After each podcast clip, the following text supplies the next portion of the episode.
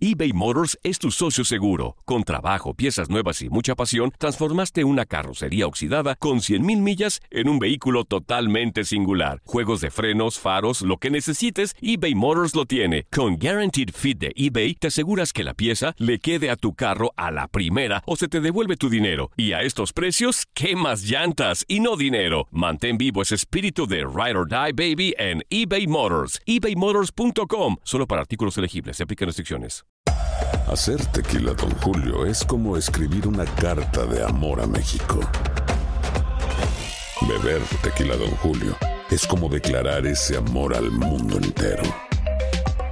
Don Julio es el tequila de lujo original, hecho con la misma pasión que recorre las raíces de nuestro país. Porque si no es por amor, ¿para qué? Consume responsablemente. Don Julio Tequila, 40% alcohol por volumen, 2020. Importado por Diageo Americas, New York, New York. When you buy a new house, you might say, Shut the front door. Winning! No, seriously. Shut the front door. We own this house now. but you actually need to say, Like a good neighbor, State Farm is there. That's right. The local State Farm agent is there to help you choose the coverage you need. Welcome to my crib. no one says that anymore, but I don't care.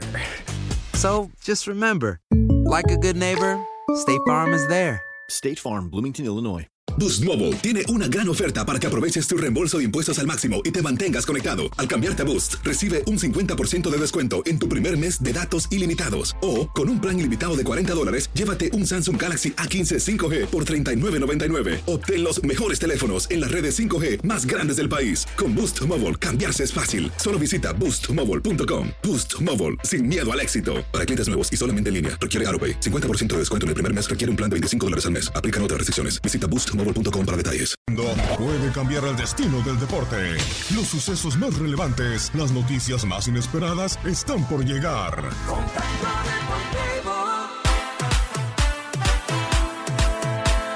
Arranca la jornada 2 de la Liga MX. El duelo del Morbo se dará mañana sábado cuando Chivas y Cruz Azul es el mejor en la cancha y los técnicos callen bocas después de una semana polémica y de mucho hablar. Se jugó un clásico más en la ciudad de Los Ángeles. LAFC y LA Galaxy empataron a dos tantos. Al final hubo trifulca y Zlatan Ibrahimovic responde fuerte a los abucheos de los aficionados.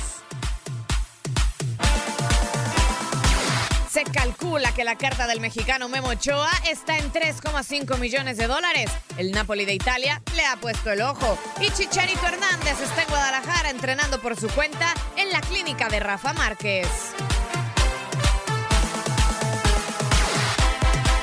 Sebastián Vettel fue el más rápido en las primeras pruebas libres del Gran Premio de Hungría. Checo Pérez quedó anunciado. El Morbo está en la firma de contratos para la siguiente temporada. Muchos de ellos se darán en este descanso de verano.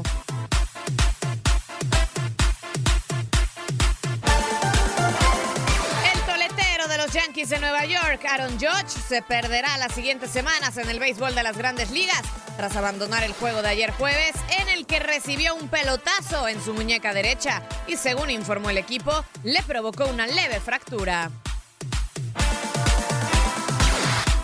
Manny Machado conectó su primer cuadrangular con los Dodgers de Los Ángeles en la victoria que tuvieron los azules, ocho carreras por dos sobre los Bravos de Atlanta.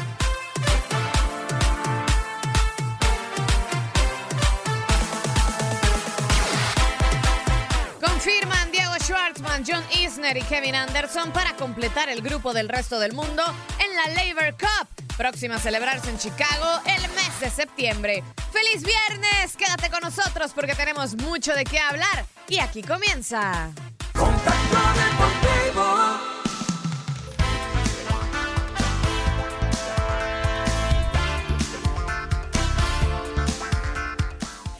Muy buenas. Si están en el este o en el centro y muy buenos días. Si están en el Pacífico, bienvenidos a Contacto Deportivo de viernes el día de hoy. De muy buen humor, no solo porque ya arrancó el fin de semana, sino también porque en la cabina estamos puros buena onda. Orlando Granillo en la producción, Neto Gómez en las redes sociales, estamos en vivo por Facebook Live y si nos están viendo por esa vía ya se enteraron, acompañándome, Tate Gómez Luna. ¿Cómo estás?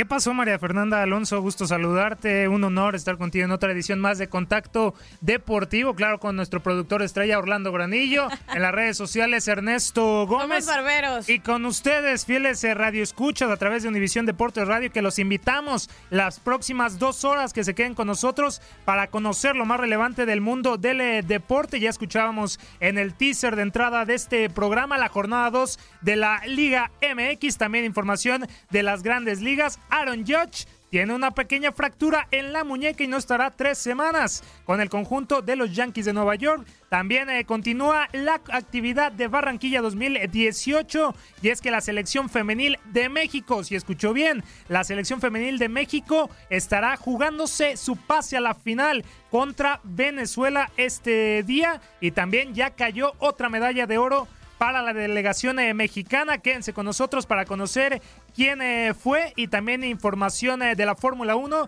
porque ya se viene el parón de mitad de temporada, el parón de verano de la máxima categoría del automovilismo. Y es que este fin de semana se disputará la duodécima prueba del calendario del Gran Circo con el Gran Premio de Hungría. Sebastián Fettel fue el más rápido de los segundos entrenamientos libres, en donde quedó Luis Hamilton, en donde quedó Max Verstappen y también el mexicano Sergio Pérez. Los invitamos a que se queden con nosotros para conocer esa información y por supuesto los invitamos a que se queden con nosotros y les recordamos el eh, teléfono en cabina, el 1833-867-2346. En WhatsApp, por favor, mándenos eh, un mensaje al 305 297-9697. Nos encuentra en Facebook e Instagram como Univisión Deportes Radio, en Twitter como arroba Udeportes Radio, en nuestro podcast audioboom.com y también nuestra página por internet univisiondeportes.com y por las apps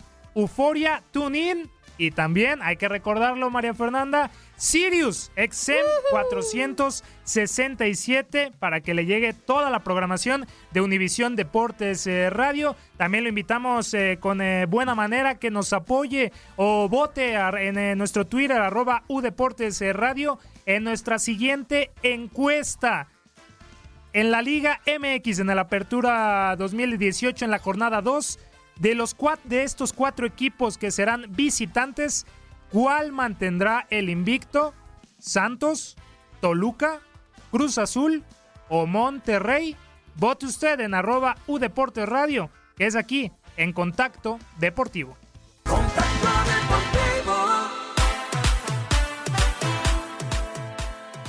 Les repito, de buen humor arrancamos Contacto Deportivo. Póngale en el Facebook Live para que vea cómo baila Tate Gómez Luna. Se pone muy contento. Traigo ritmo, traigo ritmo. ¿Será porque ya arranca la jornada 2 de la Liga MX, Tate?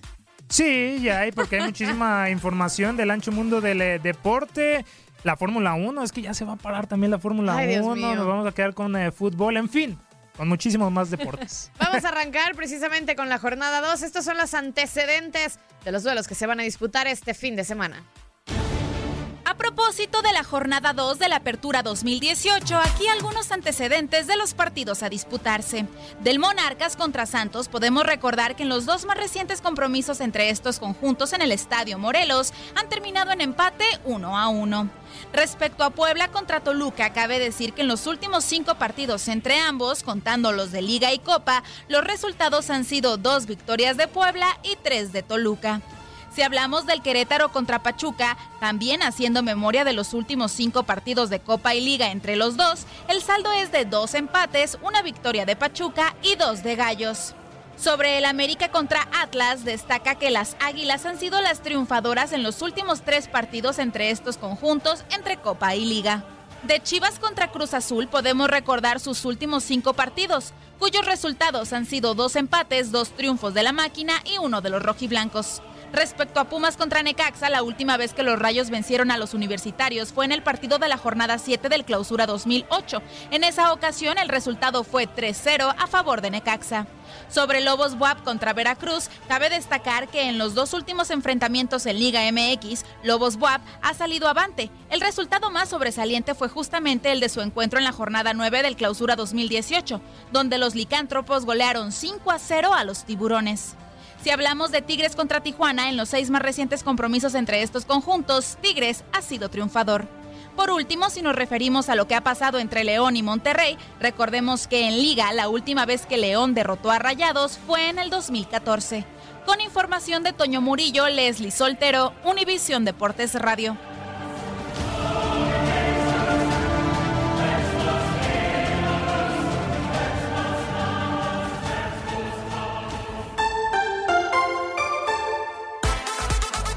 Muchas gracias a nuestra compañera Leslie Soltero por los antecedentes de la jornada 2 de la Liga MX.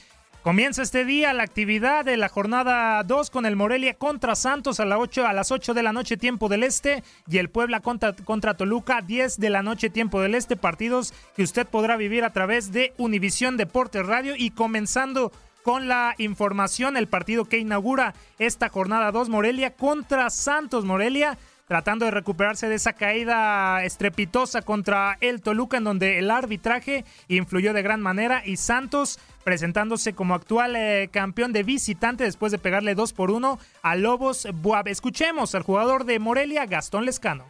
Que en en en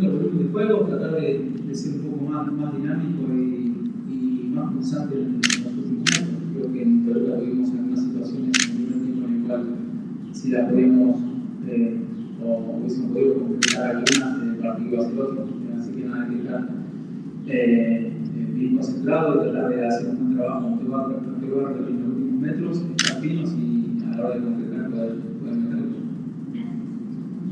Gastón, buenas tardes, profesor de Michoacán. Debutan contra el campeón en casa. ¿Qué tanto se tiene que hacer fuerte en Monarcas en su estadio? ¿Qué tanto tiene que hacer pesar en Morelos para aspirar a cosas importantes? Es fundamental, porque si vos eh, hacernos fuertes acá en casa es, es clave. El torneo pasado eh, producimos eso también, hacemos fuerte acá en casa, eh, sobre todo por ahí lo, lo logramos. Y ahora es vital. Eh, arrancamos contra el último campeón acá, sabemos que es un equipo que juega, que juega muy bien, así que nada, nosotros vamos a salir eh, con todo a buscar en busca de, de los tres puntos que, que nos den un, aire y una, una confianza para, para, lo que viene, más sabiendo que estamos acá en casa con nuestra gente. Hablando precisamente de la confianza, una victoria de Santos, ¿qué tanto les daría confianza para encarar lo que vienen partidos que vienen que ven un poco pesados después de que pues, la pretemporada no estaban totalmente resultados y debutaron con una derrota en Toluca? Sí, no, sabemos que va a ser eh, eh, un partido vital para nosotros, ya que venimos de, de caer en Toluca, eh, sería muy mal no conseguir los tres puntos en casa con nuestra gente eh, y ante rival también que, que, va a ser candidato y que va a pelear otra vez la temporada, como, el Santos, así que nosotros eh, vamos a tener que salir del minuto, del minuto cero a, a, buscar los puntos, a, saber que estamos eh, de local, por lo menos en la localidad nuestra, y, sabiendo que nos hicimos cosas buenas y que está bien, anímicamente con el triunfo también de nuestro Supercopa eh, nos, da, nos da una confianza también eh, extra para los chicos, por ahí que no le ha tocado tampoco sumar minutos en, en Toluca, así que nada, el equipo y los chicos están todos a disposición eh, para, para, para, este, para este viernes. A la visión hay las palabras de Gastón Lescano, jugador de, del Monarcas Morelia. Ahora vamos a escuchar al jugador de Santos Laguna, Jesús Angulo, previo a enfrentar a la monarquía. Sí, bueno, pues nosotros se nos dio la victoria, gracias a Dios. A ellos la derrota, pero igual jugaron muy bien. Entonces es un rival difícil, una, una plaza difícil también. Entonces pues vamos a ir con todo a ganar. ¿Cómo te has sentido tú eh, eh, dando tus primeros pasos en primera división todavía? Me he sentido muy bien, pues respaldado por el cuerpo técnico y compañeros, entonces creo que eso fue, fue la base para que saliera todo bien desde el torneo pasado y, y empezar este por buen camino. ¿Qué te ha dicho el técnico? No, pues seguir por el mismo paso, trabajando y que ten, tengo toda la confianza de él.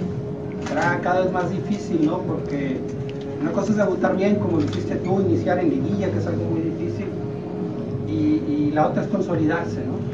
Sí, claro, pero pues eso es ya, pues día a día vas trabajando y, y se te van dando pues con mayor experiencias y, y, con los compañeros que te van apoyando más. Entonces creo que eso fue, fue y será clave en, en toda la carrera de un futbolista. Rui Díaz era el referente obvio del ataque de Morelia, ya no está, pero igualmente tienen buenos jugadores a la ofensiva.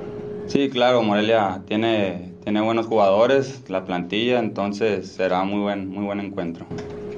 Sobre todo se caracterizan por la velocidad, ¿no? ¿Cómo contrarrestar esto? Estar un poquito más, unos metros más atrás, más hacia la portería. No, pues seguir con el orden defensivo, creo que eso fue fundamental en la liguilla y, y es lo que vamos a hacer, mantener el orden y, y, también demostrar lo que estamos hechos. Jesús, ¿cómo ha sido acoplarse ya después de un partido y varios entrenamientos con Martín? Pues ha sido, la verdad que, pues muy bien, creo que se está acoplando muy bien a todo el equipo, entonces, pues Martín está demostrando también que, que trae buenas, buenas, pues, ¿cómo te diré?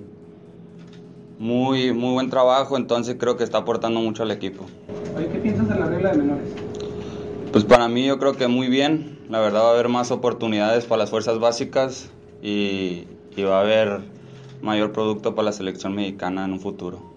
¿Tú eres eh, producto de aquí? Eh, supongo que vienen más compañeros tuyos que podrían aprovechar eso, ¿no? Claro, vienen muchos más compañeros, entonces por eso creo que se abrió mayor el, el conducto de las oportunidades, entonces pues nomás queda demostrar y, y aprovechar el momento. Oye Jesús, ¿qué decirle a, a, la gente que a lo mejor piensa, y, y, sobre todo porque apenas se transcurrió una jornada, que por ahí hay problemas porque se ha manejado mucho en varios medios que hay problemas en el vestidor, que como Orozco no jugó está roto? Eh. No, para nada, el vestidor está, está junto, está compacto, el, el, grupo está alegre, entonces creo que eso también fue determinante en, en todos los juegos. Oye Jesús, ¿qué le dices a esos técnicos que no confían en los jóvenes? No, bueno, pues tendrán sus razones, pero si primero no les da las oportunidades, pues cómo te van a demostrar que, que te pueden dar mayor fruto que, que otro.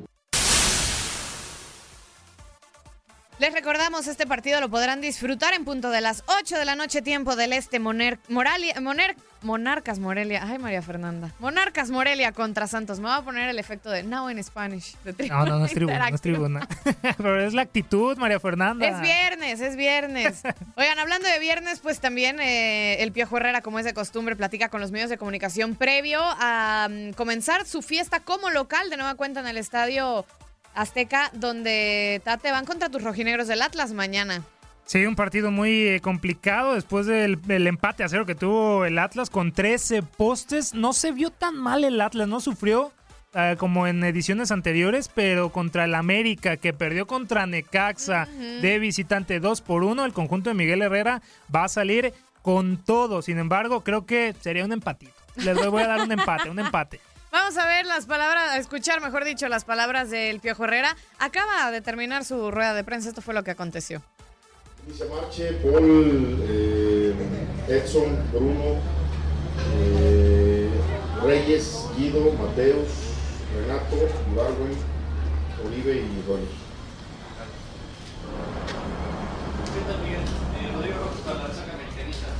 Saber tu opinión acerca de la regla 2011, cómo la va a afrontar el club y si Diego Lainez y Edson Álvarez van a ser los jugadores que constantemente veamos o vamos a ver caras nuevas. No, bueno, pues ahí estás. Hagan su chama, bueno, trabajan la gente que tenemos para dar los minutos, Diego, Edson, Vargas, Jorge, Chucho, eh, tenemos 10 muchachos que pueden hacer su, su chamba y cuatro muchachos que ya vienen jugando en primera división, Jorge y, con nosotros Vargas todo el año pasado jugó de las 34 fechas son un año, jugó como 30 o 28 fechas el muchacho y Laines y eso que también ha sido titular mucho tiempo, pues, pues dan mucho tiempo los minutos. No estoy de acuerdo con la regla, no, estoy de acuerdo y lo dije desde la primera vez. Y miren que yo soy el tipo que más jóvenes debuto, no estoy de acuerdo con que te impongan algo, no estoy de acuerdo, porque tú tienes una exigencia del club si la exigencia del club es que debutes gente, no tienes por qué poner, haber una regla para que te exija debutar gente. No, no debe existir una regla. Y si no tienes ese interés, pues jugar con lo que tú quieras. Hoy tenemos una regla que nos exige volver a jugar con un menor. Son decisiones que ellos toman, que nosotros tenemos que atacar, que aún no estamos de acuerdo con. No, pero jóvenes tenemos 12 jóvenes que nos van a cumplir minutos. ¿Cómo esperas a, a la gente en el Estadio Azteca con nuevo horario? que haya una buena entrada, tomando en cuenta que Cruz Azul el sábado pasado tuvo una gran entrada y pues bueno, se ha bailado. Pero bueno, pero es problema de ellos. Nosotros, nuestro problema es jugar bien para que la gente vaya a vernos. Hay un buen horario, ya cambiamos el horario, es un horario me parece mucho más accesible para la gente. Esperemos ser nosotros los que andemos muy bien para que la gente se entusiasme y vaya a ver, venga a ver a su equipo. De lado, Miguel, preguntarte precisamente en el tema de la cancha, ¿cómo has visto el pasto que te ha comentado la directiva sobre el cambio a cancha híbrida? Y segunda pregunta, que ¿cómo van a ayudar a Diego Lainez precisamente con la eliminación de Juegos Centroamericanos, 17 y este que más... 18. 18 años y este que más se habla y se toma foto de los líderes a futuro. Pero ¿en qué lo tenemos que ayudar? No O sea, ante las críticas, este, las críticas las van a recibir toda la selección, no nomás Diego Lainez. Diego Lainez no es la selección de infantil o juvenil o sub-20 o como quieran llamar de México. Diego Lainez es un jugador que aporta ese caso, es un fracaso no calificar al, al eliminatorio, no tenemos que estar pensando en nada. Diego tiene un compromiso eh, con su fútbol y con toda la gente donde se pare, donde esté, en América o en selección, y como joven lo está asumiendo. Nosotros ya no es un niño, él ya, hoy cumplió mayoría de edad, ya tiene ma- mayoría de edad, tiene 18 años, ya sabe lo que, la responsabilidad que tiene. Su nombre ha sido eh, tocado en muchos lados, tiene que ser el jugador más importante en un torneo tan importante como para la redundancia como es el de Pilón. Entonces, estamos bien, estamos tranquilos, eh, el chavo está muy bien, viene con mucho ímpetu, con mucho ánimo y hará las cosas. La otra me preguntaste. ¿qué te ha comentado? ¿Cómo la- Ahí están las palabras de Miguel Herrera, director técnico del América, quien da el once inicial eh, previo al partido contra los rojinegros eh, del Atlas, pero continuando con eh, la jornada de este viernes, Puebla estará recibiendo a los Diablos Rojos del Toluca, subcampeones del fútbol eh, mexicano, a las 10 de la noche tiempo del Este y también, ¿por qué no? Lo va a vivir a través de Univisión Deportes Radio y escuchamos reacciones primero del técnico de Puebla, Enrique Mesa. Eh, tendríamos que hacer un poco de historia, que yo creo que tú no, no la viviste. Pero yo como rival sí, y, venir al, a, al a- con aquellos equipos que tuvieron era muy difícil. Pero también el, equipo difícil, pero también el público apoyador, este, a, prueba de todo. Entonces, sí necesitamos que se nos acerquen y intenten venir a al estadio para que motiven a su equipo porque siempre se requiere de, de esa capacidad de motivación. Miren ustedes, a veces se piensa que los equipos ganan solos, no, la afición tiene, es- tiene un poder muy grande y nosotros estamos con esa necesidad. Ahí estuvieron las palabras de Enrique Mesa y ahora vamos a escuchar al jugador eh, de Toluca, Luis Ángel, el Quick Mendoza. podíamos mejorar porque a pesar del triunfo eh, platicamos todos, su- supimos que no fue el, el mejor, la mejor versión del Toluca, pero sabemos que es el inicio, que, que tuvimos pocos partidos de pretemporada y yo creo que en ese partido van a ver a lo mejor un, un- Toluca más, más ideal o más, más cercano a lo, que, a lo que queremos, a lo que quiere el profe y yo creo que, que vamos por buena línea. Después del buen torneo y de los muy buenos resultados que tuvieron en el torneo anterior, la exigencia hoy para está a tope. Sí, es lo que, lo que hemos hablado toda la temporada. Desde los que llegamos a los que ya estaban aquí, que tenemos un tope y de ahí no podemos bajar. Sabemos que se llegaron a dos finales y esa es nuestro, nuestro, nuestra meta, llegar ahí y, y ganarlas. Yo creo que el, el equipo, el- los, los jugadores que estaban tienen esa, esa idea, los que llegamos, nos, nos trazamos esa meta de, de llegar a, al- a las finales. Está claro entonces lo que hay que superar hoy con los Diablos Rojos. Sí, claro. Lo que ahora yo creo lo, lo que tenemos que buscar es el, el buen funcionamiento y, el- y el acoplarnos rápido los que vamos llegando eh, a un equipo que ya está hecho, que ya, ya estaba hecho. Y yo creo que, que le vamos a dar buena, buena cara al equipo. Luis, buenas tardes, Iván de ESPN. Eh, justo decías de los partidos de preparación que tal vez no, no fueron suficientes para, para poder llegar eh, mejor embalados en el arranque del torneo, pero ¿qué será lo más difícil que pueda lograr mejorar Toluca para alcanzar el, el nivel óptimo? No hablar de un 100% es complicado. Sí, yo creo en, en cuestiones de adaptamiento, de, de adaptación, perdón, de, de nosotros los que vamos llegando. Yo creo que a, a eso es lo que nos cuesta, la, jugar en altura, jugar en el estadio.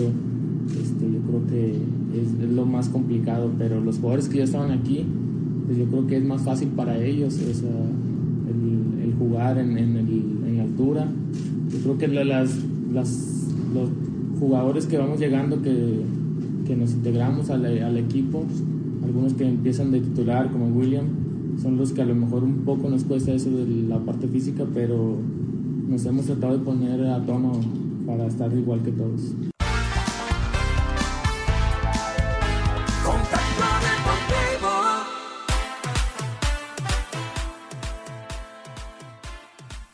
Recuerda que a partir de ahora solo nos puedes no solo nos puedes encontrar en la aplicación de Euforia o de Tuning, también en cualquier parte de Estados Unidos si tienes Sirius XM, escúchanos en el canal 467. Ya lo sabes, radio satelital 467 Sirius XM de costa a costa en la Unión Americana, Univisión Deportes Radio. Ya casi hacemos nuestra primera pausa aquí en Contacto Deportivo, no sin antes recordarles la encuesta del día. De los eh, cuatro equipos que les diremos a continuación, ¿cuál mantendrá el invicto? Santos, Toluca, Cruz Azul o Monterrey. Vote en arroba U Radio. Hacemos una pausa y regresamos.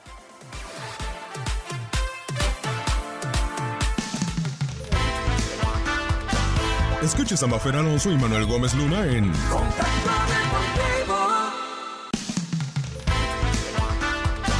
Escuches a Mafer Alonso y Manuel Gómez Luna en.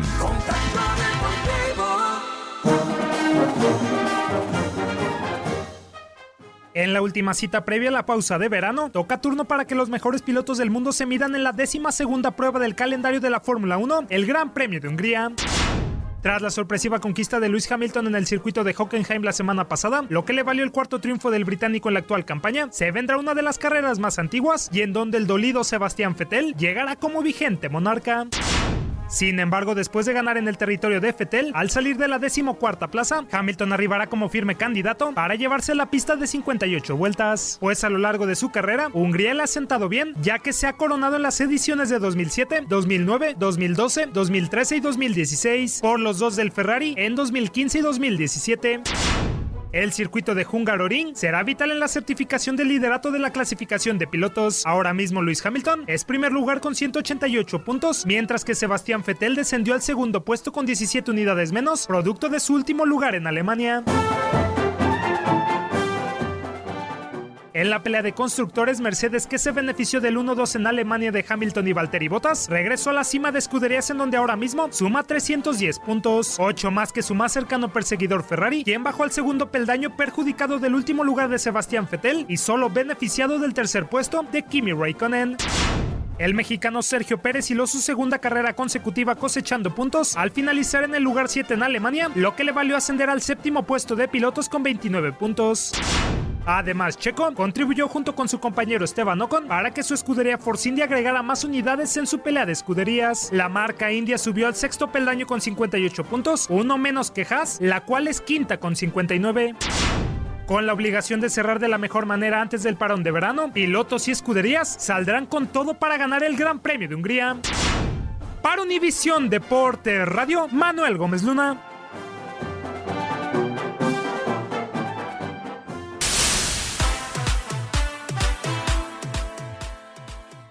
En Contacto Deportivo, ya escucharon la previa por Manuel Gómez Luna del Gran Premio de Hungría, que ustedes a propósito podrán disfrutar a través de Univisión Deportes Radio el siguiente domingo en punto de las 9 de la mañana, tiempo del este. Em, será el último Gran Premio antes del descanso de verano, donde muchos pilotos volverán a firmar contratos em, para la temporada que viene, así que es eh, importante. Y para platicar un poco más al respecto. En un momento haremos contacto con, pues, con la gente que sabe perfectamente de este tema. Pero les recordamos, Tate, pues todas las vías de interacción también. Sí, sí, sí, por favor, el teléfono en cabina 1833-867-2346, el número de WhatsApp el 305-297-9697. Nos encuentra en Facebook e Instagram como Univisión Deportes Radio. Y recuerden Twitter, arroba Deportes Radio, en donde usted puede votar en la encuesta del día de estos cuatro equipos, cuál mantendrá el invicto Santos, Toluca, Cruz Azul o Monterrey. También en nuestro podcast audioboom.com, en nuestra página de internet univisiondeportes.com y por las apps de Euforia, TuneIn y por supuesto Sirius XM 467. El alemán Sebastián Vettel de Ferrari fue el más rápido de los segundos entrenamientos libres eh, previo al arranque del Gran Premio de Hungría, la duodécima cita del Gran Circo y la prueba antes del parón de verano, pero para toda la información eh, con respecto a los entrenamientos libres y lo que será la previa de este Gran Premio de Hungría, saludamos con muchísimo gusto en la línea telefónica a nuestro compañero Israel Romo. ¿Cómo estás, Israel? En este micrófono, Manuel Gómez Luna, María Fernanda Alonso. ¿Cómo ves la previa del Gran Premio de Hungría? Hola Manuel, ¿cómo estás? Buenas tardes, con mucho gusto, un saludo para Mafe, para toda la gente que nos sigue a través del Centro Deportes Radio. Bien lo mencionas tú, hasta ahora ha sido la gente de Ferrari donde los hombres más rápidos en la pista del famoso Húngaro Ring. De verdad que hoy Ferrari tiene que sacar la casta, tiene que volver a hacer esta misma temporada, ¿no? Prácticamente donde no había tenido gran eh, problema para llevarse algunas eh, carreras. Sin embargo, ya no pudieron en Alemania prácticamente ganar este Sebastián Vettel, como ya lo sabemos nosotros, prácticamente se estrelló en una de las últimas vueltas del Gran Premio de Alemania y ahí prácticamente perdió parte de lo que es el liderato de la Fórmula 1, tanto en el tema de pilotos como en el tema de constructores.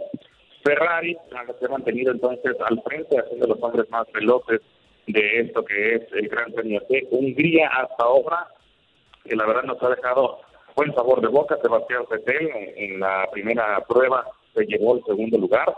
Eh, Daniel Ricciardo fue, fue más rápido en la primera práctica libre. Posteriormente vendría también Max Verstappen.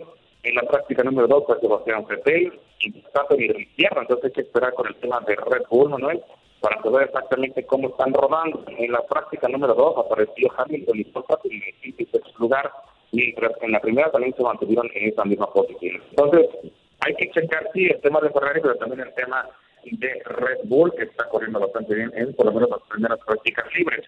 Ya vendrá la tercera práctica libre el día de mañana, eh, prácticamente para lo que será después la calificación y el domingo la carrera allá en el Gran Premio de Hungría. Dentro de la primera práctica libre, a Checo Pérez y Esteban Ocon no les fue tan bien. Eh, Esteban estuvo en el lugar número 15, Checo estuvo en el número 17 en la prueba número 2, o con apareció en el décimo y Checo en el eh, onceavo, entonces ya bajaron el tema de la velocidad. Y hay que ver sobre todo el tema del futuro, Manuel, va a ser amigos que nos porque el tema ahorita no va a ser el parón del verano, sino que pilotos van a amarrar en su estadía para la próxima campaña 2019 de la Fórmula 1, porque sabemos que comienza el juego de las sillas y los interesan para los equipos. ¿Por qué? Porque comienza a evaluarse todo lo que han hecho antes de la temporada y eso es donde los equipos toman determinaciones de cara a lo que será la próxima campaña 2019. Sí, también eh, se conoce, Irra, que Lance Stroll estaría llegando a la escudería de Force India y también Esteban Ocon que llegaría a la escudería Renault en lugar de Carlos eh, Sainz, el futuro de Checo Pérez. En un momento, María Fernanda te, te preguntará, pero yo, eh, antes del parón de verano, Irra, son ocho unidades de diferencia en la clasificación de constructores, 310 de Mercedes por 302 de, de Ferrari y no se diga en la lucha de pilotos en donde Luis Hamilton tiene una ventaja de 17 puntos Sebastián Fettel. ¿Qué tan importante o relevante a tu percepción, Irra, es llevarse la ventaja en el parón de verano en el calendario de la Fórmula 1? importante está, Manuel, porque, por ejemplo, el Ferrari ya parecía tener ese tipo de, de cuestiones controladas, ¿no? Tanto en primer lugar de conductores como el tema de pilotos. Sin embargo, apenas en la carrera pasada lo perdieron. Entonces, imagínate lo que será la mitad de la temporada y trabajo. Por tiempo de comienzo les toca empezar los puntos, ya se falta poco, no les alcanzas. Ferrari le ha costado mucho trabajo del, del Hamilton, luego Nico Rosberg, no ha podido llegar en los primeros lugares. Entonces, es importantísimo que el próximo domingo Sebastián Vettel, sobre todo, esté en la máxima concentración y no pueda cometer errores como el de la semana pasada, donde prácticamente dejó el auto eh, en el muro de contención y los puntos que prácticamente perdieron. Y no hay tanta diferencia y en una carrera prácticamente todo puede suceder, pero me parece que es muy importante que los errores de concentración no sucedan. Y mira que para el de tercero está que presenta como Luis Hamilton.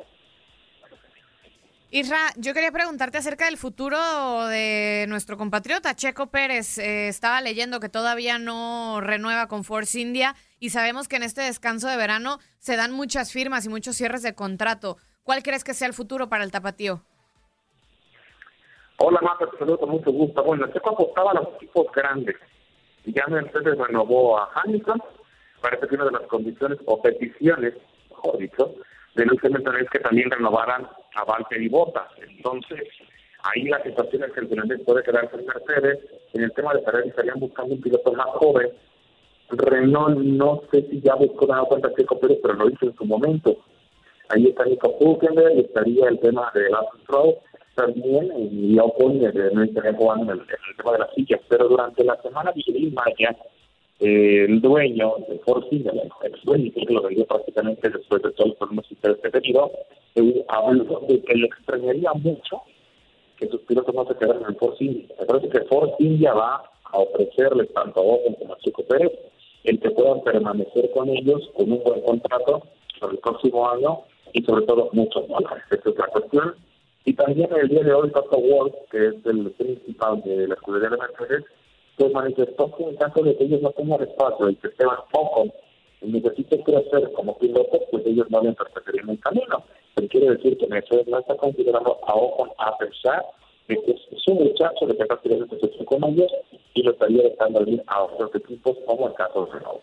Irra, y ahora en el caso de, por la- el momento todavía, la escudería de, Checo Pérez, Force India, ¿cuál eh, podría ser eh, el futuro a tu consideración? Este día también se confirmó que la marca India se encuentra en la lista para tener una, una audición en la Corte de Justicia británica para empresas que están en proceso de liquidación. ¿No se ve muy negro el futuro de la, de la marca India? Sí, sí, él está en Inglaterra. El Maya no puede salir de Londres. Él no puede salir de Londres. En la India está demandado. Está demandado por defraudación fiscal, está demandado por otro tipo de cuestiones. Ahora hablar por la marca de verdad parece que es muy complicado, pero bueno, hemos visto a lo largo de la historia equipos que cambian de nombre. Prácticamente dejan una marca, lo convierten en otra, y es lo que han logrado hacer algunos, pero económicamente hablando sí suele complicado el tema. Y para Force India, eh, que estarían, estarían buscando algunos patrocinadores que le salvaran prácticamente la piel para poder continuar en la Fórmula 1, pero desde Miguel Maya es donde hay problemas ya prácticamente para Force India, es que su dueño sí tiene algunos problemas económicos e insisto, no puede salir de Londres porque en cuanto salga de este país, de Inglaterra, prácticamente va a estar detenido. Ahí está, todo el futuro de los pilotos escuderías estará resolviendo en el parón de verano de la Fórmula 1. Sin embargo, primero se estará disputando el Gran eh, Premio de Hungría, en donde Luis Hamilton, Sebastián Vettel y Mercedes y Ferrari se estarán jugando quedar de líderes y estaremos eh, muy al tanto de esa situación. Israel, muchísimas gracias por tu tiempo aquí en eh, Contacto Deportivo en Univisión Deportes Radio. Ah, hasta luego, muchachos, buenas tardes. Ahí está Israel eh, Romo, especialista en eh, Fórmula 1, con todo el análisis de lo que será el Gran Premio de Hungría. Nosotros continuamos aquí en Univisión Deportes Radio.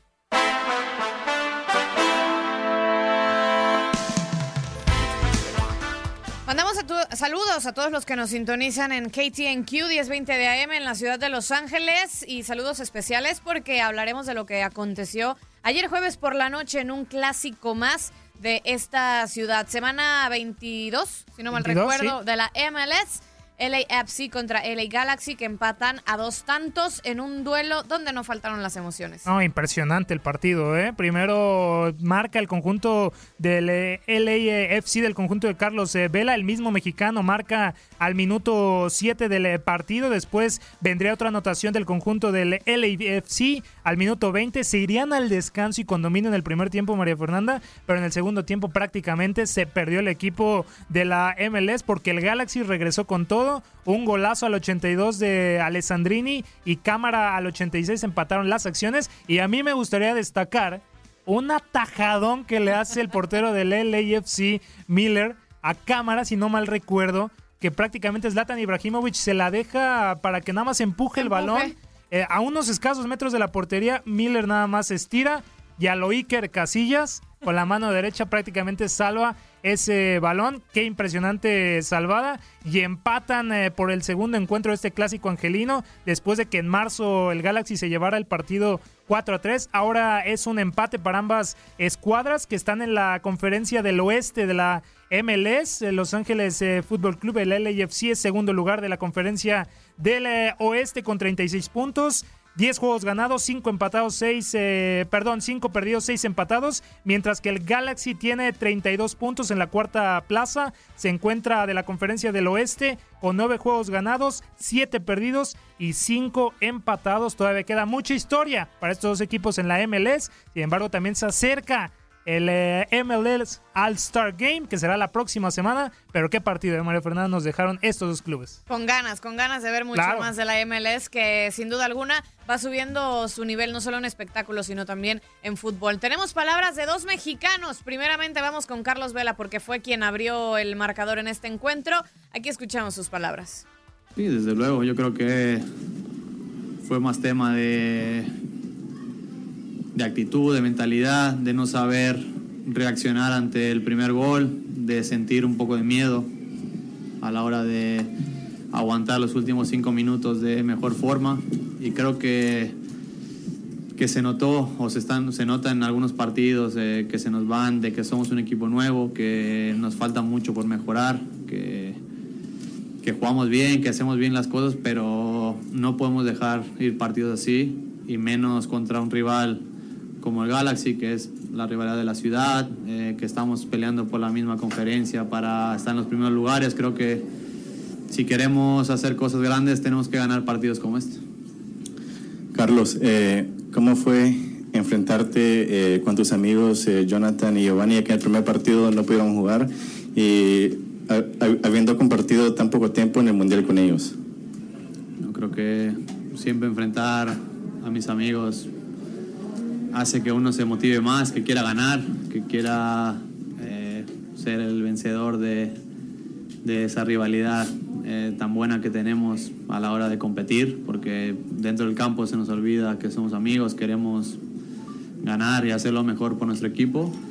Y yo creo que para el derby, para la ciudad, está siendo bueno que haya pues, jugadores también mexicanos, que podamos tener rivalidad, que podamos meter un poquito más de presión al partido y, y, pues, lo, lo importante es que, que disfrutemos, que hagamos lo mejor posible y, y, pues, luego el resultado pues para mí hoy no fue bueno ni la vez pasada, pero creo que voy a seguir luchando para el siguiente o las veces que tenga que jugar contra ellos poder ganarles. Carlos, aquí atrás. Ya lo mencionaste en inglés, pero si podrías en español comentarnos cómo podrías ah, ayudar a André y el mensaje que le darías a André después de- del error de hoy, que obviamente es, duro de llevar.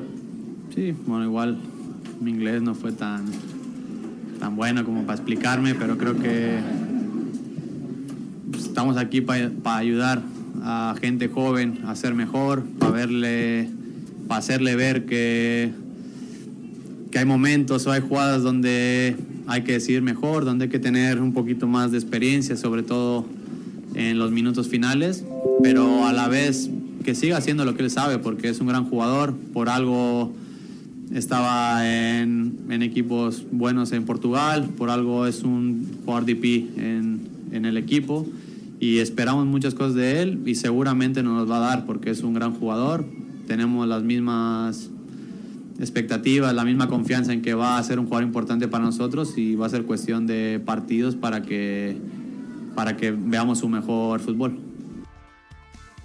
Ahí están las palabras de Carlos Vela, que yo no me canso de repetir. Lo mejor que le pudo haber pasado en su carrera fue haber llegado a la MLS. Está jugando, está haciendo goles, está contento el muchacho y seguramente seguirá creciendo hasta que él quiera. Escuchemos palabras ahora de uno de sus amigos y contrincante ayer por la noche, Jonathan Dos Santos. ¿Qué tiene que decir al respecto de este partido? Sí, bueno, fue un partido yo creo que bonito para el espectador. Eh, es cierto que bueno, eh, nosotros íbamos con la, veníamos con la intención de, de ganar. Al final casi fue como el, último partido que, que nos eh, enfrentamos y, bueno, eh, un punto yo creo que muy, valo- muy valioso contra un grandísimo equipo. Oye, pero empezaron igual, ¿no? Un poquito atrás, luego viene ese, viene el, el despunte y viene el empate. Sí, empezamos con, como casi todos los partidos, no sé qué nos pasa, siempre los primeros 15, sí, nos cuesta los primeros 15, 20 minutos, empezamos dormidos eh, y bueno, al final eso te puede pasar factura. Menos mal que yo creo que estamos en la MLS, que la MLS puede pasar de todo.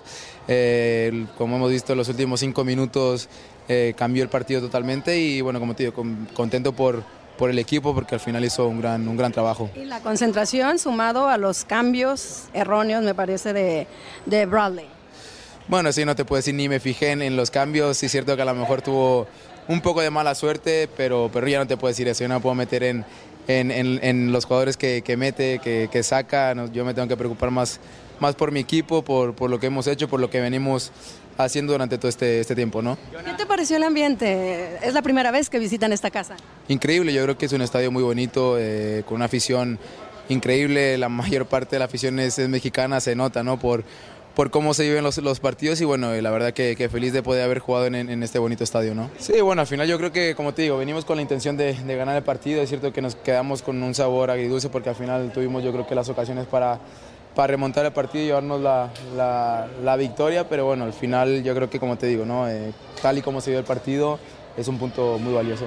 Bueno, hay que ganarlo, eh, somos el LA Galaxy, sabemos que, que somos el club que más títulos ha ganado, sabemos que, que, bueno, eh, sabemos que el que manda tiene que ser aquí el LA Galaxy, bueno, eh, vamos a ir con toda la ilusión del mundo, todavía queda muchísimo, muchísimo tiempo para ese partido, tenemos que, que pensar en este domingo que también tenemos un- una gran batalla, ¿no? Sí, sí, sí, empezamos, como tú dices, ¿no? las primeras jornadas yo creo que no es nuestro máximo nivel, el equipo todavía está un poco adaptando a las formaciones, a los jugadores y bueno, yo creo que eh, con el tiempo cada vez el equipo está mejor, hemos encontrado nuestra formación, yo creo que todos los compañeros están muy bien, eh, físicamente también nos, yo creo nos encontramos muy bien, yo creo al final por ese motivo, por el físico, eh, pudimos remontar el, partido, ¿no? Se, se ha visto yo creo que el, el, el FC le ha costado un poquito más que, a nosotros, ¿no? Bien, bien, como siempre bien, ¿no? Eh, es cierto que intenté darle algunas patadas, no lo pude parar, pero... Pero bueno, es un gran amigo, tuvo un gran partido también, estaba un poco enojado normal, porque le pasó casi lo mismo que, que el otro partido, ¿no? Que tuvieron la, la victoria en, en- en la palma de la mano y no la supieron aprovechar. Pero bueno, feliz por, por poder jugar contra, contra un gran amigo, ¿no? Sí, claro, tenemos otra gran batalla, eh, estamos yo creo que en, en una gran dinámica de, de- de triunfos, ahora este empate y bueno, eh, esperemos que, que el domingo obtengamos la victoria aquí en casa, yo creo que hay que ganar todos los partidos. ¿no? ¿cuál será la conversación que tengas con Carlos después de este empate? No, tuve la oportunidad de hablar con él ahora después del partido, nos intercambiamos la- las camisetas y bueno, estaba un poquito enfadado, ¿no? Eh, sí es cierto que bueno, al final duele el hecho de que, de que en los últimos cinco minutos eh, tengan la victoria en sus manos, aparte que hizo un grandísimo partido, es un gran jugador, metió su gol, eh, pero bueno, aquí está el LA Galaxy para, para amargarle la, la noche, ¿no? Esos son los amigos.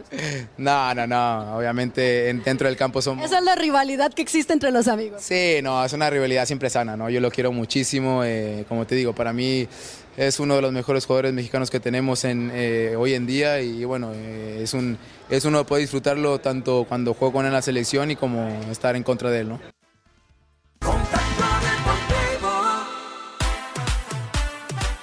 Equipo de Cristiano Ronaldo visita Estados Unidos para enfrentar a los mejores jugadores de la Major League Soccer. Este miércoles primero de agosto en el Mercedes-Benz Stadium, Juventus choca con las estrellas de la MLS y lo llevaremos para ti. A partir de las 7.30 de la tarde del este, 18.30 del centro y 4.30 del Pacífico. Univisión Deportes Radio, vivimos tu pasión. Y con respecto a este juego de estrellas entre el conjunto All-Star de la MLS y contra la Juventus, nuestra compañera Leslie Soltero nos preparó una cápsula especial del juego de estrellas. Ya inició la cuenta regresiva hacia el All-Star Game 2018 entre las estrellas de la MLS y la Juventus. A propósito del esperado Juego de las Estrellas, se celebrará allí una serie de eventos vinculados al partido, incluyendo conciertos, iniciativas de servicio comunitario y la presencia de varios futbolistas. El esperado encuentro será albergado en la nueva casa de la franquicia de la NFL y la MLS de Atlanta, el Mercedes-Benz Stadium, un recinto multideportivo que recién se inauguró en septiembre del año pasado. Tuvo un costo de 1.500 millones de dólares. Tiene una capacidad de 42.500 espectadores, expandible a 80.000. De hecho, fue ahí donde el pasado 15 de julio Atlanta United batió el récord de asistencia de la MLS con 72.243 espectadores en el partido contra Seattle Sounders. Los vestidores son de primer nivel. Tanto Atlanta United y sus rivales de la MLS tendrán sus propios camerinos sin compartir con los de la NFL. En el de Atlanta hay espacio para bicicletas estáticas, piscina para hidroterapia, sala de masajes y tratamiento médico, todo lo que un futbolista desea tener. Una de las mayores innovaciones tecnológicas del estadio es el tablero digital circular de 1100 pies. Pesa 500 toneladas y tiene 58 pies de altura. También tiene techo retráctil. Se compone de ocho piezas triangulares traslúcidas que se deslizan en línea recta. El sistema de apertura del techo es toda una obra de arte, muy similar a la apertura de una cámara fotográfica. El estadio también es una especie de museo, ya que hay obras de arte en algunos puntos, como el Observe and Reserve de Darío Excova, hecha con balones de fútbol. Además, afuera del estadio está la escultura más grande del mundo de un ave. Si lo tuyo es la comida, te cuento que tiene 24 bares y restaurantes y aunque todo sea de lujo, el agua y los refrescos cuestan máximo 2 dólares al igual que los hot dogs. Todo lo necesario para que disfrutemos al máximo del juego de las estrellas. Leslie Soltero, Univisión Deportes Radio.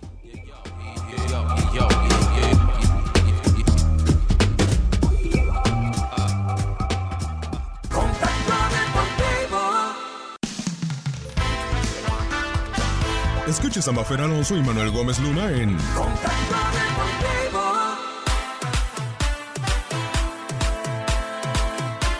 De regreso a Contacto Deportivo, bienvenidos a la segunda hora de información. Manuel Tate Gómez Luna Hola, y Mafer. Alonso. Los saludamos con gusto en la producción Orlando Granillo. Y seguimos desmenuzando todo lo que sucederá este fin de semana en la mm, jornada 2 de la Liga MX. Quizá Tate, corrígeme si me equivoco, pero para mí lo es, el partido del Morbo y el más atractivo, Chivas contra Cruz Azul. Sin duda, a mí me parece también el eh, mejor de la jornada. Aunque por ahí el América Atlas se me hace muy atractivo. porque eh, tú por le lo- vas No, Atlas. por lo que presentaron en la primera jornada. Bueno, más el Atlas, pero el América también va, va a salir a, a querer eh, jugar y ganar y va a ser un partido muy atractivo. Pero sí, no hay duda. Yo creo que Cruz Azul contra Chivas prácticamente es el partido de la jornada. Empezaron a calentar los ánimos desde muy temprano. Eh, José Saturnino Cardoso hizo una serie de declaraciones que le dieron la vuelta al país. El día de hoy Pedro Caixinha le contestó, así que mañana sábado, sin duda alguna, tendrán que hablar también en cuanto al planteamiento que tengan en este partido y sus jugadores les tendrán que responder también en la cancha. Pero vámonos a los antecedentes. ¿Por qué este juego es tan atractivo para el fútbol mexicano? Porque tienen mucho que contar, incluyendo Tate, una final que tú y yo quizá no recordamos.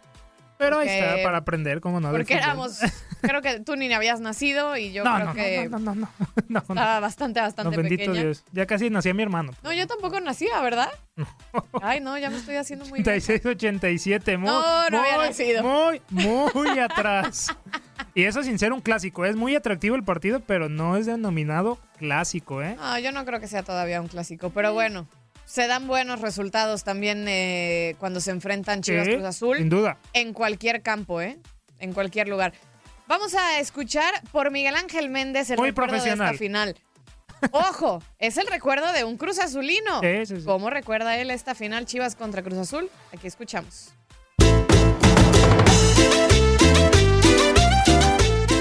En la temporada 1986-1987, el rebaño dirigido por Alberto Guerra y la máquina dirigida por Héctor Purido llegaban a la gran final del fútbol mexicano, siendo este un duelo que marcaría la historia de los juegos entre ambos equipos. Los escenarios para esta gran final del fútbol mexicano fueron inmejorables, el Azteca en la ida y el Jalisco en la vuelta, ambos con mucha historia dentro del balompié mexicano. Ante un estadio Azteca a reventar, iniciaba el partido de ida. La máquina se ponía al frente rápido en el marcador. Apenas al minuto 9 tras un penal. La falta era cometida por el Chepo de la Torre sobre Calderón y vendría Nacho Flores a cobrar y poner el 1%. Pasarían 19 minutos para que el Guadalajara se encontrara con el empate. El cadáver Valdés vencería a Pablo Larios, igualando el marcador al minuto 28. Después, el cancerbero del Cruz Azul se convertiría en la gran figura, evitando que hubieran más goles del rebaño. Cerca del final del partido, y cuando todo parecía que terminaría en empate, Cruz Azul consiguió el 2 por 1 al minuto 87 por conducto de José Juan Morales, de recibir un balón filtrado y quitarse a Javier El Zuli Ledesma en el mano a mano, dándole la victoria a su equipo y la ventaja para la vuelta.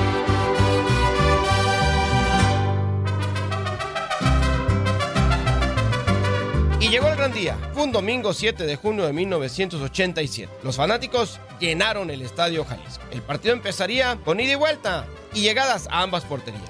Y Fernando Quirarte marcó el primer gol al minuto 29 con certero cabezazo que empataba el marcador global. En la segunda parte, apenas en el primer minuto, cayó el segundo gol del Guadalajara, obra del Yayo de la Torre. Después de esto, vinieron algunos minutos pesados en la cancha del Estadio Jalisco y más tarde cayó el tercer tanto al minuto 55, también por Eduardo el Yayo de la Torre. Con este gol firmaría la victoria y el Cruz Azul ya no tendría reacción en el Estadio Jalisco. La alineación de las Chivas de ese día fue con Javier El Zuli Ledesma en la portería, Sergio Lugo, Demetrio Madero, Fernando Quirarte, Pelón Gutiérrez, Guillermo El Wendy Mendizábal, José Manuel Chepo de la Torre, Omar Arellano, Concho Rodríguez, Yayo de la Torre y el Cadáver Valdés. Por parte de Cruz Azul, Pablo Larios, Salatiel, Sergio Rubio, Edgardo Fuentes, Marco Antonio Mendizábal, Calderón, Romero, Marcelino Bernal, Morales, Casellas y Puyol.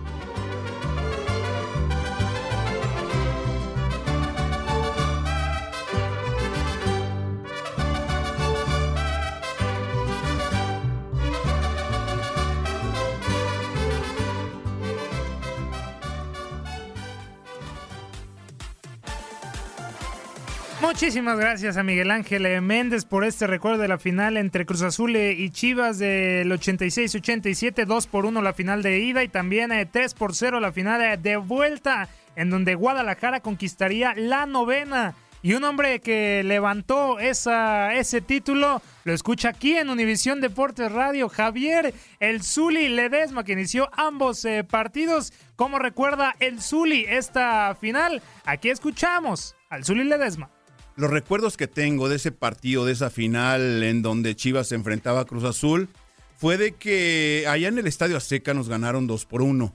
Dos por uno en un partido complicado, en un partido difícil, que a pesar de que Guadalajara tuvo la pelota, nosotros tuvimos la pelota, eh, creamos muchas opciones. Pablo Larios fue formidable, su actuación en esa, en esa noche, lo recuerdo en el Estadio Azteca y que Cruz Azul concretó primeramente por la vía del penalti con Nacho Flores, una jugada por el centro, en donde creo que el Chepo es el que se barre ante un jugador de Cruz Azul que entraba por el centro y bueno, se marca la pena máxima, Nacho Flores la concreta hacia mi lado izquierdo, yo intento adivinar, no le llego a la pelota en este cobro de penalti, se pone 1-0 arriba Cruz Azul. Después eh, el partido estaba para que nosotros pudiéramos sacar mayor renta o mejor renta dentro de ese partido, pero Pablo Larios, como lo menciono, estuvo formidable. El cadáver, el Yayo, eh, Fernando Quirarte tuvieron opciones, posibilidades de poder concretar el empate. No se hizo y el cadáver Valdés fue precisamente el que anotó el gol del empate a uno. En esa historia, hacia el final del partido, Juanito Morales, en una jugada en la que yo reclamaba que era una posición adelantada, viene a conseguir el tanto de la diferencia 2 por 1 a favor de Cruz Azul ya casi al final del encuentro. Nosotros nos quedamos con el sentimiento de que pudimos haber ganado ese partido y traernos la ventaja al Estadio Jalisco considerable en esa primera eh, confrontación que tuvimos. Ya después, en el partido de vuelta en el Estadio Jalisco, la cosa cambió. La cosa fue mucho mejor para nosotros. ¿Por qué? Porque fuimos más contundentes. Fernando Quirarte abre el marcador. En el trayecto hacia el estadio, déjenme platicarles, en el trayecto hacia el estadio, la verdad que fue muy buena vibra de parte de toda la gente. Nosotros íbamos en el autobús, y la gente salía de las casas, nos identificó, no sé cómo, porque no llevábamos pancarta ni mucho menos en el autobús. Y nos, los gritos de aliento fueron precisamente para tratar de que ganáramos el partido, que nos querían ver campeones, que ánimo muchachos y fuerza y todo esto. Y fue de, muy buena vibra todo ese trayecto. Y ya en el partido les comento lo que ocurrió con Fernando Quirarte, que abre el marcador por ahí del minuto 25 aproximadamente. Eh, fueron 25, 30 minutos que duramos con una incertidumbre porque estábamos en desventaja en el marcador 2 por 1 y queríamos lo más pronto posible emparejar el partido. Emparejar en cuanto al marcador se refería. Viene Quirarte, concreta la primera opción. Ya para el segundo tiempo, Eduardo de la Torre consigue dos anotaciones y esto fue la alegría total. Grandes recuerdos de este encuentro, de esta serie final que, que vivimos o que nos tocó vivir y con la cual resultamos campeones en el 86-87.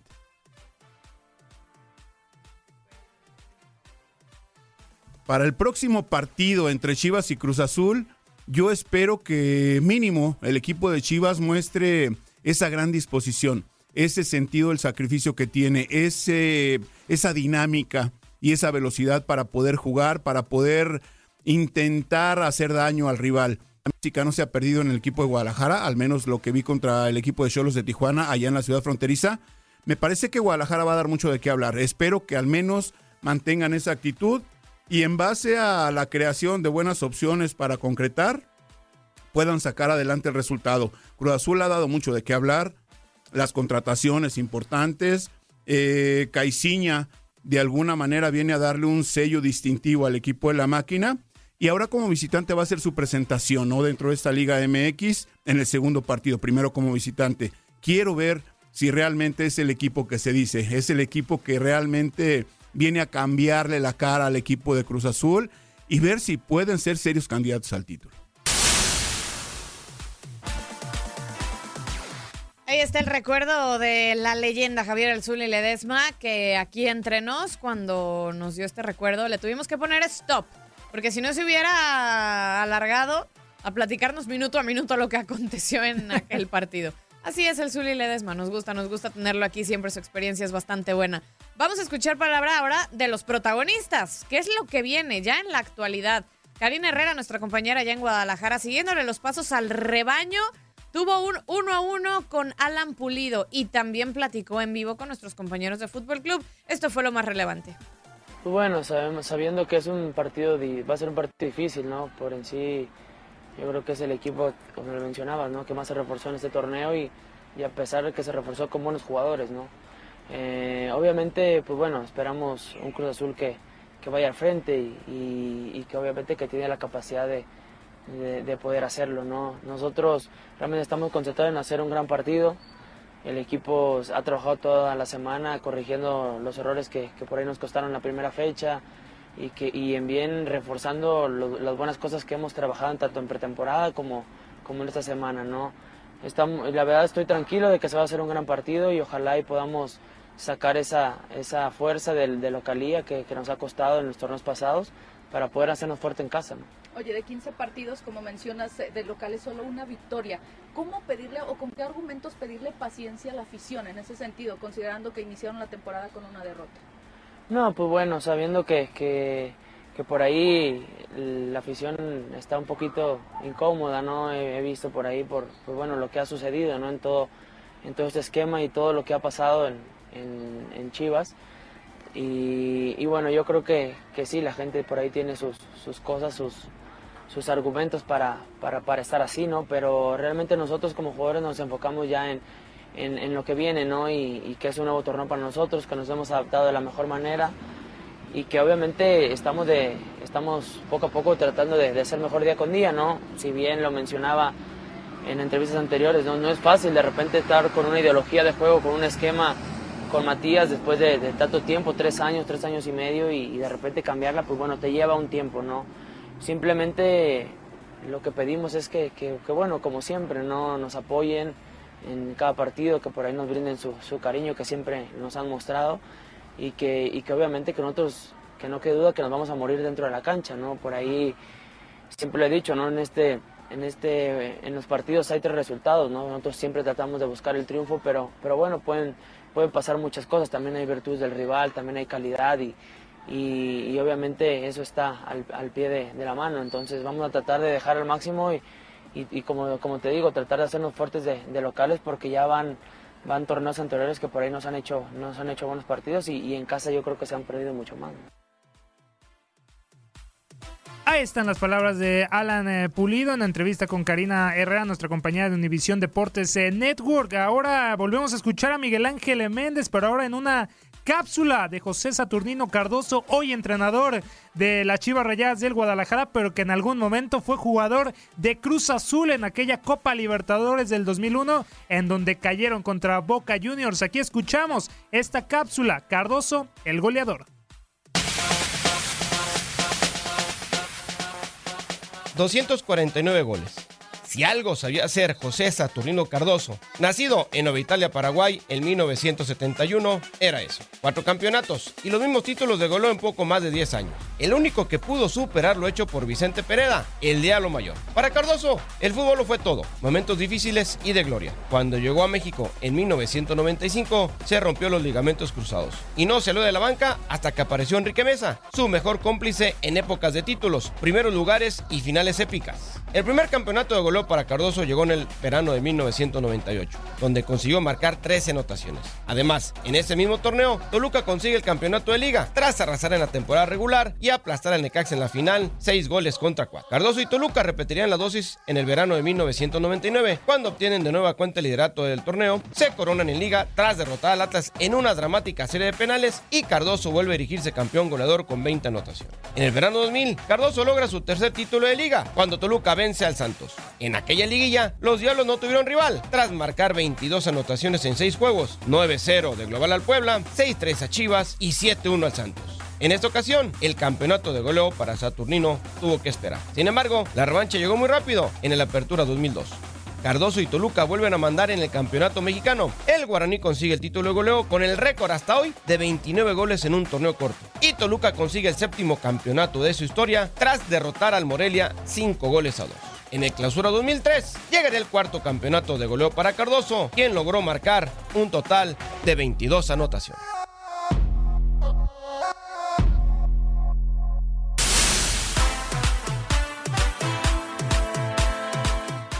A media semana, Tate, eh, José Saturnino Cardoso dijo que nunca había visto a un saco de dinero hacer goles, refiriéndose evidentemente a la gran inversión que ha tenido la máquina del Cruz Azul. El día de hoy le contestó muy fuerte Pedro Caixinha. Pues es que también, eh, yo creo, no le salió barato a Alan Pulido a las Chivas, ¿eh? No le salió Orbelín Pineda, no le salió barato. En su momento Rodolfo Pizarro no le salió barato. Digo, quería calentar el partido y lo vi necesario a la, ¿cómo se llama? A la personalidad de José Saturnino Cardoso de, llegar, de querer eh, poner presión al conjunto de, de Cruz Azul, pero le respondió Caiciña, ¿eh, Marfer? ¿Quieres escucharlo? A ver, ¿qué dice? ¿Le sorprendió de alguna manera que el anuncio de Griezmann se haya hecho en un programa? una bicicleta todo puede ser posible. No, con mucho, con mucho respeto. Yo respeto mucho a, Saturnino, creo que es un gran técnico, fue, fue gente que es referente aquí en México. Pero hay que tener una cosa muy clara. Cruz Azul siempre fue, es y siempre será un equipo comprador. Pero eso es lo que, que miras de afuera. Desde que nosotros llegamos, y todavía más ahora, en, este, en esta nueva incorporación de Ricardo, lo que llevamos de la mano junto con él y con el presidente y todas las estructuras del club, es una reinvención total. Y eso, por supuesto, lo que son las herramientas para que puedas acceder a ellas, te cuestan dinero también. Y esa inversión es una inversión para mejorar el club, porque si tú quieres ser el más grande de todos, tienes que, que tener una, una estructuración muy clara, una filosofía muy clara, un camino muy claro, una dirección muy clara, un trabajo en el todo también muy claro y saber aprovechar esas herramientas que tienes para que, que- que- sean los jugadores que saquen el mejor provecho de esas herramientas. Yo creo que todos ustedes saben que ahora las herramientas que nosotros tenemos, ni todos los clubes la tienen, es la verdad, pero la liga te ha dado cuatro herramientas que son fundamentales en lo que toca al monitoreo del entrenamiento, al análisis de tu equipo, al análisis de los rivales, al análisis de tus entrenamientos, al análisis individual de tus jugadores. Y ahora cada quien ya tiene las mismas herramientas para poder utilizar eso. ¿no? Entonces para nosotros sí es importante, no, no vamos a dejar de ser un club comprador. Esa es la, la filosofía clara de tienen muy buenos jugadores, tienen muy buen equipo y sabe, sabe a lo que juega, entonces sabemos cómo ellos juegan también, entonces eso es lo que vamos a buscar. sí.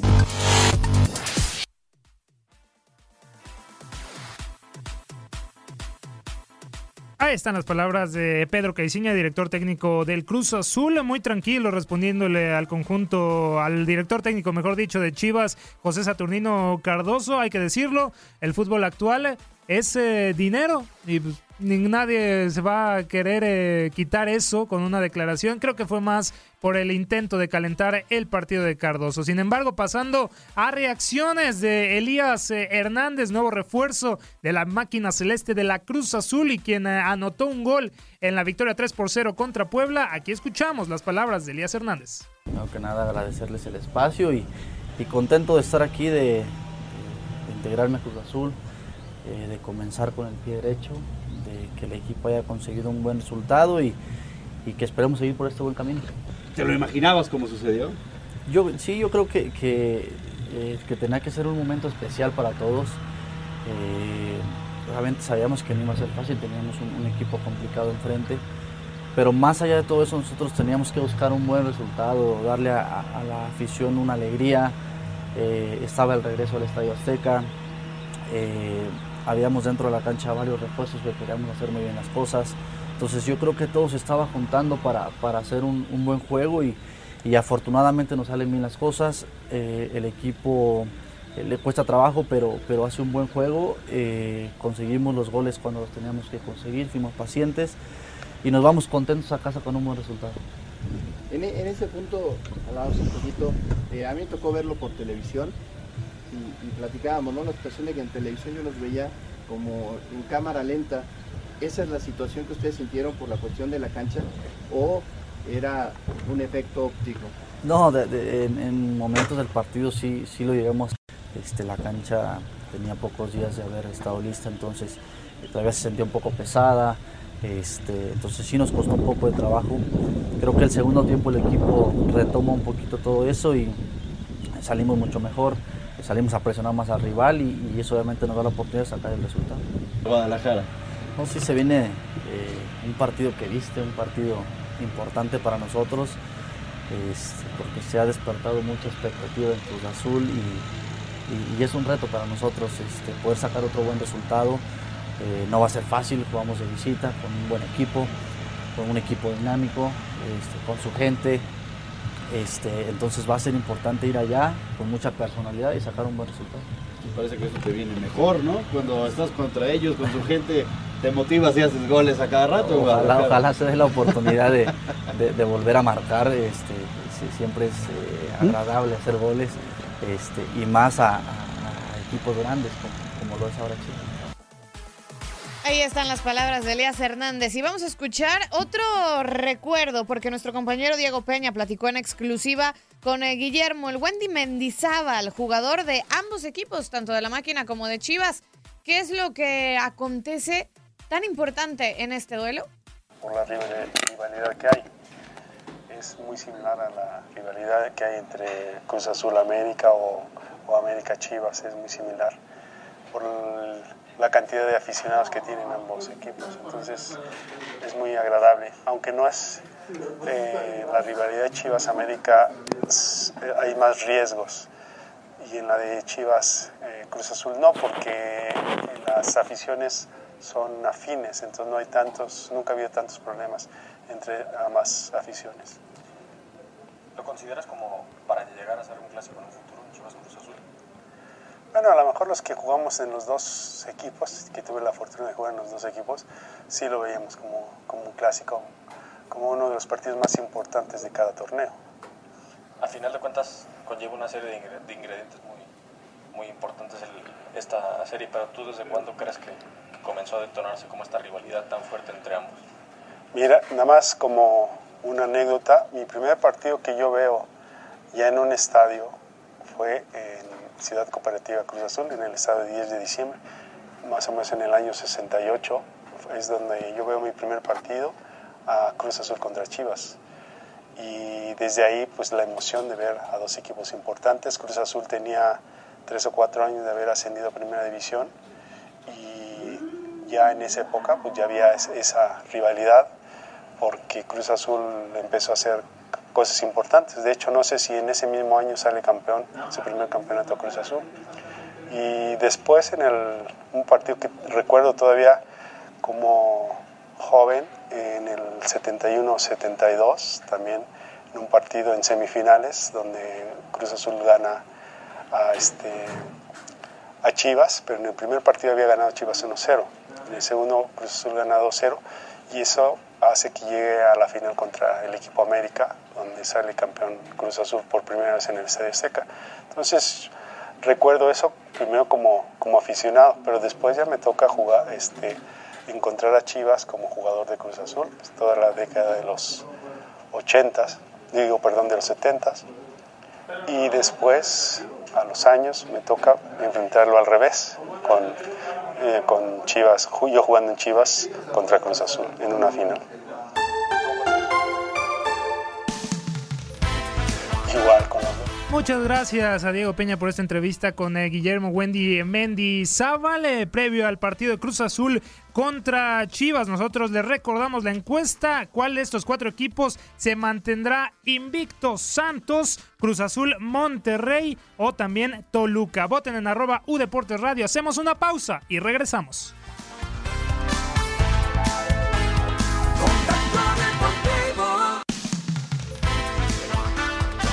Escuches a Mafer Alonso y Manuel Gómez Luna en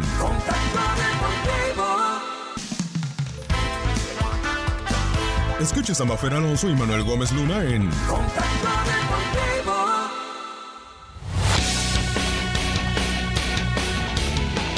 Los Dodgers de Los Ángeles derrotaron ocho carreras por dos a los Bravos de Atlanta con el primer jonrón de Manny Machado con su nuevo uniforme y el número 25 de la temporada, mientras Rich Hill estuvo dominante en siete innings para obtener su cuarta victoria.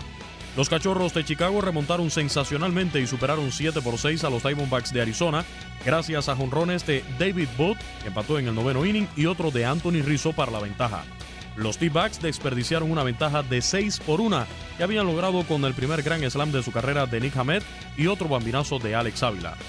Con vuelas cercas de Trevi Chow en el noveno inning, los cerveceros de Milwaukee vencieron 7 por 5 a los gigantes de San Francisco. Por una desbordada ofensiva de largo alcance, los Phillies de Filadelfia apalearon 9 por 4 a los Rojos de Cincinnati. Rhys Hoskins, el dominicano Michael Franco y Nick Williams conectaron dos honrones cada uno, mientras el también dominicano Carlos Santana añadió otro cuadrangular de dos carreras para que los líderes de la división este de la Liga Nacional se llevaran la victoria, y el venezolano Eugenio Suárez disparó el 23 por los perdedores. Los Nacionales de Washington derrotaron 10 por 3 a los Marlins de Miami. Trea Turner conectó un honrón y rompió el empate mediante un triple de dos carreras en el séptimo inning del encuentro, mientras el dominicano Juan Soto disparó otro vuelo cercas. Los Yankees de Nueva York se impusieron 7 por 2 a los Reales de Kansas City, con jonrón del shortstop Didi Gregorius y el octavo éxito de Sonny Gray. Pero la mala noticia fue la lesión sufrida por Aaron Josh, quien fue enviado a la lista de lesionados de 10 días tras recibir un pelotazo en la muñeca derecha por el que tuvo que abandonar el juego. Salvador Pérez conectó su jonrón número 16.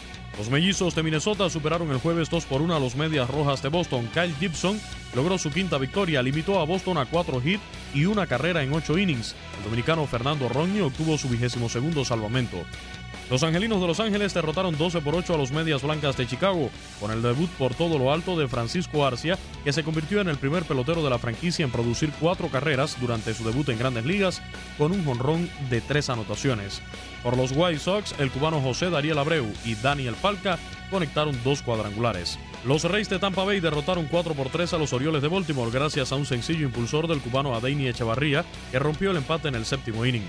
Los Mets doblegaron 12 por 6 a los Piratas de Pittsburgh. Astrubal Cabrera batió de 5-3 con un jonrón y 4 producidas. Y por último, los Atléticos de Oakland superaron 7 por 6 a los Rangers de Texas. Bartolo Colón fracasó en el intento por quedar en solitario como el pitcher latino con más triunfos en la historia dentro de las mayores. Actualidad del béisbol de grandes ligas. En Univisión Deportes Radio, Luis Eduardo Quiñones.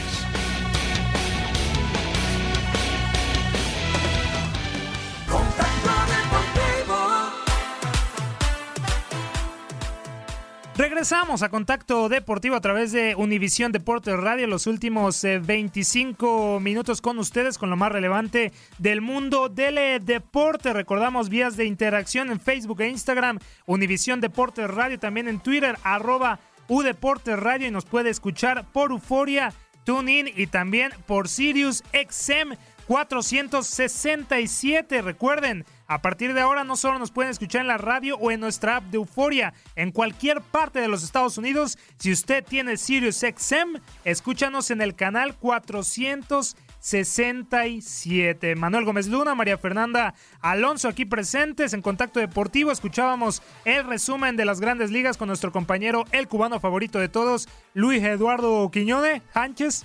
Y también información de las grandes eh, ligas eh, en acciones que se suscitaron el día de ayer. Aaron Judge sufrió una pequeña fractura en la muñeca derecha, por lo que no podrá hacer swings durante un mínimo de tres semanas. La franquicia de los Yankees de Nueva York anunciaron que la lesión de Aaron Judge no va a requerir de cirugía. Con 26 años de edad, Judge abandonó la victoria de Nueva York sobre los Reales por 7 a 2 luego de, recibir el balonazo.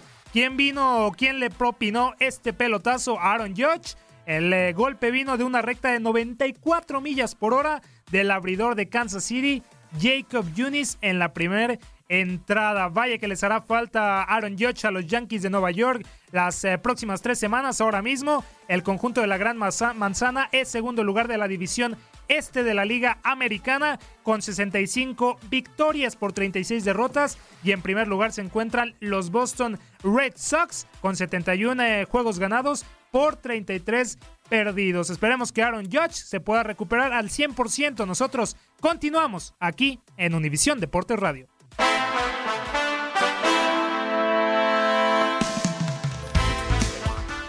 Hablemos ahora de lo que está sucediendo en Barranquilla, Colombia, con los Juegos Centroamericanos y del Caribe. Antes de irnos a lo que acontece también en el medallero donde México sigue arrasando, tenemos una pieza especial preparada precisamente por Tate Gómez Luna. Resulta que Paola Espinosa es la mexicana máxima ganadora en medallas en clavados. Aquí lo escuchamos. Una de las disciplinas en donde México ha brillado a lo largo de la historia han sido los clavados. Nombres como Joaquín Capilla, Juan Botella, Álvaro Gaxiola, Carlos Girón, Jesús Mena, Fernando Platas, Laura Sánchez, Tatiana Ortiz, Germán Sánchez e Iván García, además de Paola Espinosa, son los responsables de haber puesto el nombre de México en lo más alto a nivel mundial. Dentro de la zona del país no ha sido la excepción, pues tanto en Panamericanos como en los Juegos Centroamericanos y del Caribe, estos y otros clavadistas se han encargado de destacar del resto y marcar récords que quedarán plasmados para la posteridad. Tal es el caso de Paola Espinosa, medallista olímpica en Beijing 2008 y Londres 2012, que en los actuales Juegos Centroamericanos celebrados en Barranquilla, Colombia, ha cerrado su participación con una marca histórica. La mexicana ganó la medalla de plata en el trampolín de 3 metros, con la cual llega a las 9 preseas en su carrera en los Juegos Centroamericanos y del Caribe, la mayor cantidad en la historia de los clavados, tanto en la rama femenil como en la varonil. La de Baja California Sur arrancó su participación en San Salvador 2002, en donde ganó oro en trampolín de 1 y 3 metros. Cuatro años más tarde en Cartagena, Paola Espinosa se llevó oro, plata y bronce. En 2010 en Mayagüez, la tres veces olímpica sumó oro en plataforma 10 metros y en trampolín de 3 metros. Tras su ausencia en Veracruz 2014, la mexicana regresó este 2018, en donde ha triunfado con plata en las dos modalidades de trampolín. Ahora con el récord como la atleta mexicana más ganadora de los Juegos enclavados, Paola Espinosa comienza su preparación para los Juegos Olímpicos de Tokio 2020. Ahorita con lo que me pude dar cuenta es que sigo teniendo mucho talento, sigo teniendo bonita línea, bonitas entradas. Es cuestión de seguir trabajando para, para mi objetivo principal que son los Juegos Olímpicos. Para Univisión Deporte Radio, Manuel Gómez Luna.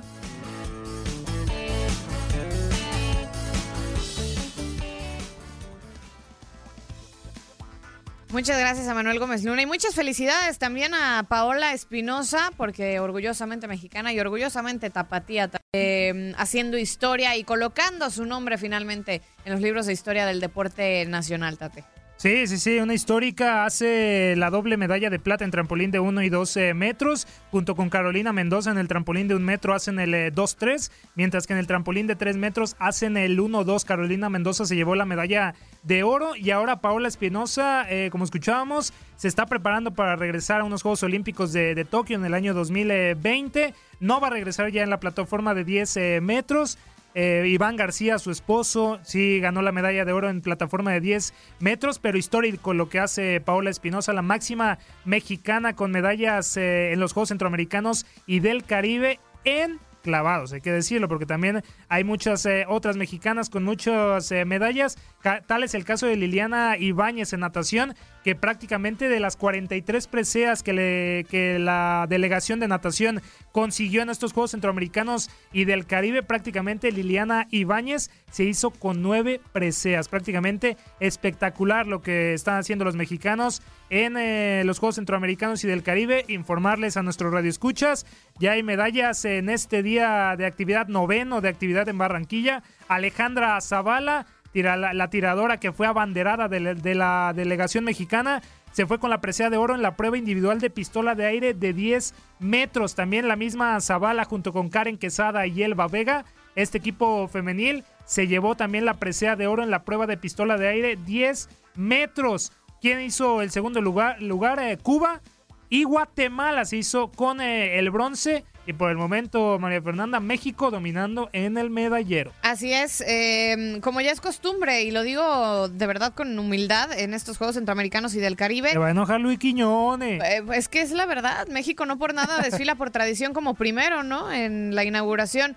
Tiene 77 medallas de plata, 66, perdón, 77 de oro, 66 de plata y 47 de bronce para llegar a un total de 190. Le siguen los pasos Colombia con 43 de oro, 45 de plata y 47 de bronce, 135 en total. Cuba mantiene su tercer puesto eh, con 108 medallas en total y ya República Dominicana le quitó el puesto a Venezuela que estaba en el cuarto. República Dominicana ahora pues ya le pisa los talones a los primeros tres con 51 medallas en total, pero hablando de medallas de oro ya tiene 17 por 13 que tiene Cuba. Así que em, seguirán estas emociones, Tate, pues hasta que concluyan estos Juegos Centroamericanos el próximo viernes 3 de agosto.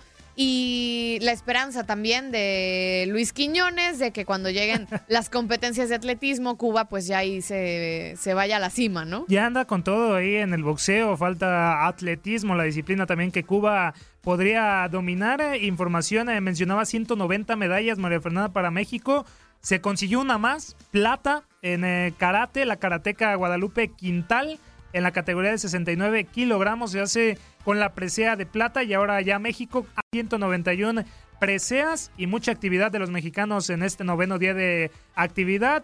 Paola Longoria en el equipo de racquetball está disputando su partido con Alexandra Herrera y Violente, Violet perdón, Salas. También eh, hay que recordar en tiro deportivo, ya les mencionábamos eh, las medallas de, de, oro, tanto para Alejandra Zavala y el equipo, también en boliche Iliana Lomelí, Adriana Pérez están ahí disputando, entre muchos eh, otros eh, deportes, María Fernanda, amigos, hay que recordarlo, este día también está agendado las preliminares del baloncesto 3x3, México ya debutó, derrotó en Grupo B en partido 9, 18-7 a Puerto Rico, y de ahí mucha más información tendremos en Barranquilla 2018 este día. Volvemos al tema en el fútbol mexicano, Tate, pero ahora a manera de espectáculos. Sucede que la gente de Chivas está bastante molesta, hablo de la afición, está bastante molesta con la directiva y este fin de semana, en la jornada 2, este juego Chivas contra Cruz Azul, se van a manifestar de manera pacífica, ojo, pero Leslie Soltero nos tiene detalles. Hacemos un cambio de juego. Dejamos los deportes por un momento y vamos con lo mejor del espectáculo con Leslie Soltero.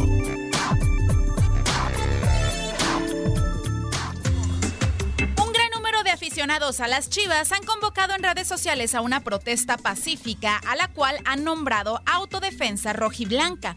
Con esta manifestación buscan expresar su disgusto contra la directiva del rebaño encabezada por Jorge Vergara y José Luis Higuera. La convocatoria en redes invita a los aficionados a acudir al estadio el próximo sábado a las 5 de la tarde, horas antes del partido contra Cruz Azul. Este grupo de personas estarán usando máscaras con rostros de figuras del rebaño que según ellos han recibido un maltrato de parte de la directiva, como Matías Almeida, el Bofo Bautista, Osvaldo Sánchez, Pizarro, Benjamín Galindo e incluso el nuevo director técnico Cardoso para mostrarle su apoyo. Las máscaras están incluidas en un link y solo se les pide a los aficionados de descargarla e imprimirlas para usarlas mañana. También se les solicita encender las luces de sus celulares al minuto 19 con 6 minutos, haciendo referencia a el año 1906, año de la fundación de las Chivas, y ponerse las máscaras en el minuto 25 del partido. Leslie Soltero, Univisión Deportes Radio.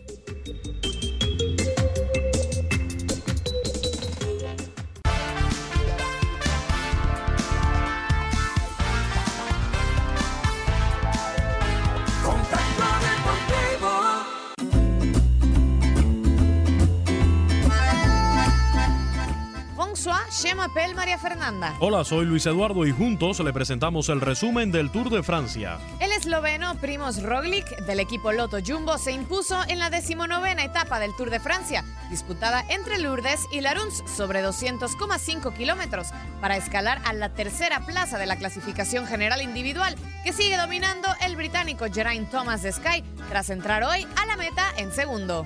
Roglic, de 28 años y campeón mundial de esquí, terminó la última etapa de montaña en Pirineos con un tiempo de 5 horas 28 minutos 17 segundos, seguido de Thomas a 19 segundos en un grupo donde entraron también el holandés Tom Dumoulin, que ahora es segundo, Mikel Landa sexto y Chris Froome, que salió del podio y se ubica cuarto. El gran perjudicado fue Nairo Quintana, afectado por la caída de la víspera. Se dio 7,09 minutos y descendió al noveno puesto. En la clasificación por puntos sigue mandando el eslovaco Peter Sagan del Bora en la montaña Julian Alphilippe de Quick Step y por equipos el Movistar marcha primero. Este sábado se disputa la vigésima etapa en la modalidad de contrarreloj individual entre Saint-Père-sur-Neuville y Esperlet de 31 kilómetros, donde debe definirse al campeón antes de la llegada a París el día domingo. Al ritmo del pedal para Univisión Deportes Radio, María Fernanda Alonso y Luis Eduardo Quiñones.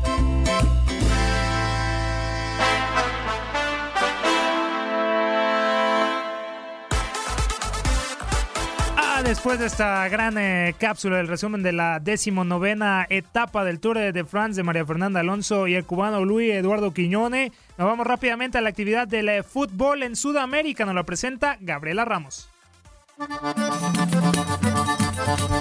Actividad de los equipos que ocupan las primeras posiciones en las principales ligas de Sudamérica este fin de semana.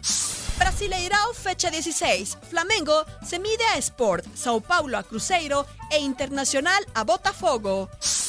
En la jornada 3 de la Liga Águila, la Equidad enfrenta a Jaguares de Córdoba, Once Caldas a Bucaramanga y Río Negro Águilas a Envigado.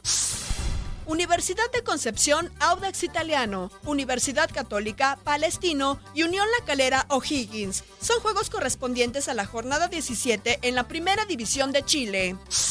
Segunda etapa de la Serie A de Ecuador, semana 2. Emelec se verá las caras con Liga Deportiva Universitaria de Quito. En la tercera fecha de la Primera División de Paraguay, 3 de febrero espera en casa a Sportivo Luqueño. Primera División de Uruguay, jornada 2. Defensor Sporting contra Danubio, Nacional, Rampla Juniors y River Plate ante Peñarol. Alianza Lima perdió 2-0 con Melgar en partido de la semana 8 de la Liga Profesional de Perú, realizado a mitad de semana.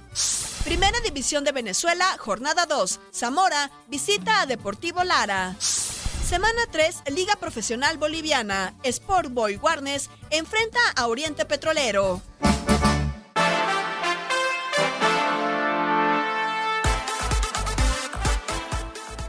Vamos ahora a platicar uno a uno con Javi Martínez, jugador del Bayern Múnich, que en este momento está jugando la International Champions Cup.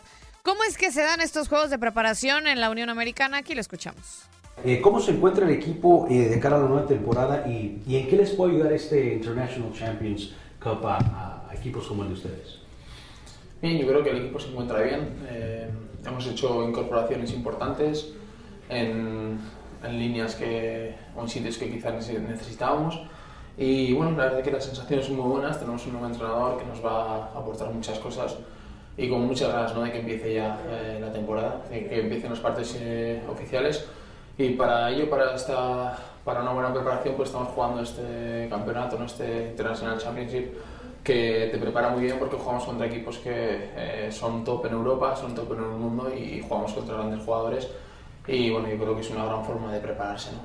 Javi, el gran secreto de una adaptación como la tuya al fútbol alemán, especialmente para, para el futbolista español que, que, no se ve común y tú, tú has hecho un estupendo trabajo en Bundesliga.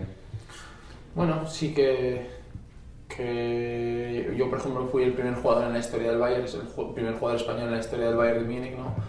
Y un, jugador, un equipo uh, como es el Bayern con tantos años de historia, pues choca un poco que hasta el dos, año 2012-2013 eh, no hubiese ningún jugador español, ¿no? pero, pero bueno, sí que es verdad que, que bueno, mi, mi, forma de jugar pues, eh, también eh, puede amoldarse fácil al fútbol alemán, que es un fútbol físico, es un fútbol rápido, es un fútbol fuerte eh, también tiene eh, es un fútbol con calidad y bueno, y la verdad que, que desde que llegué pues, me he sentido muy bien, muy cómodo en, en- tanto en el equipo como en la liga y eh, fue un acierto no venir aquí.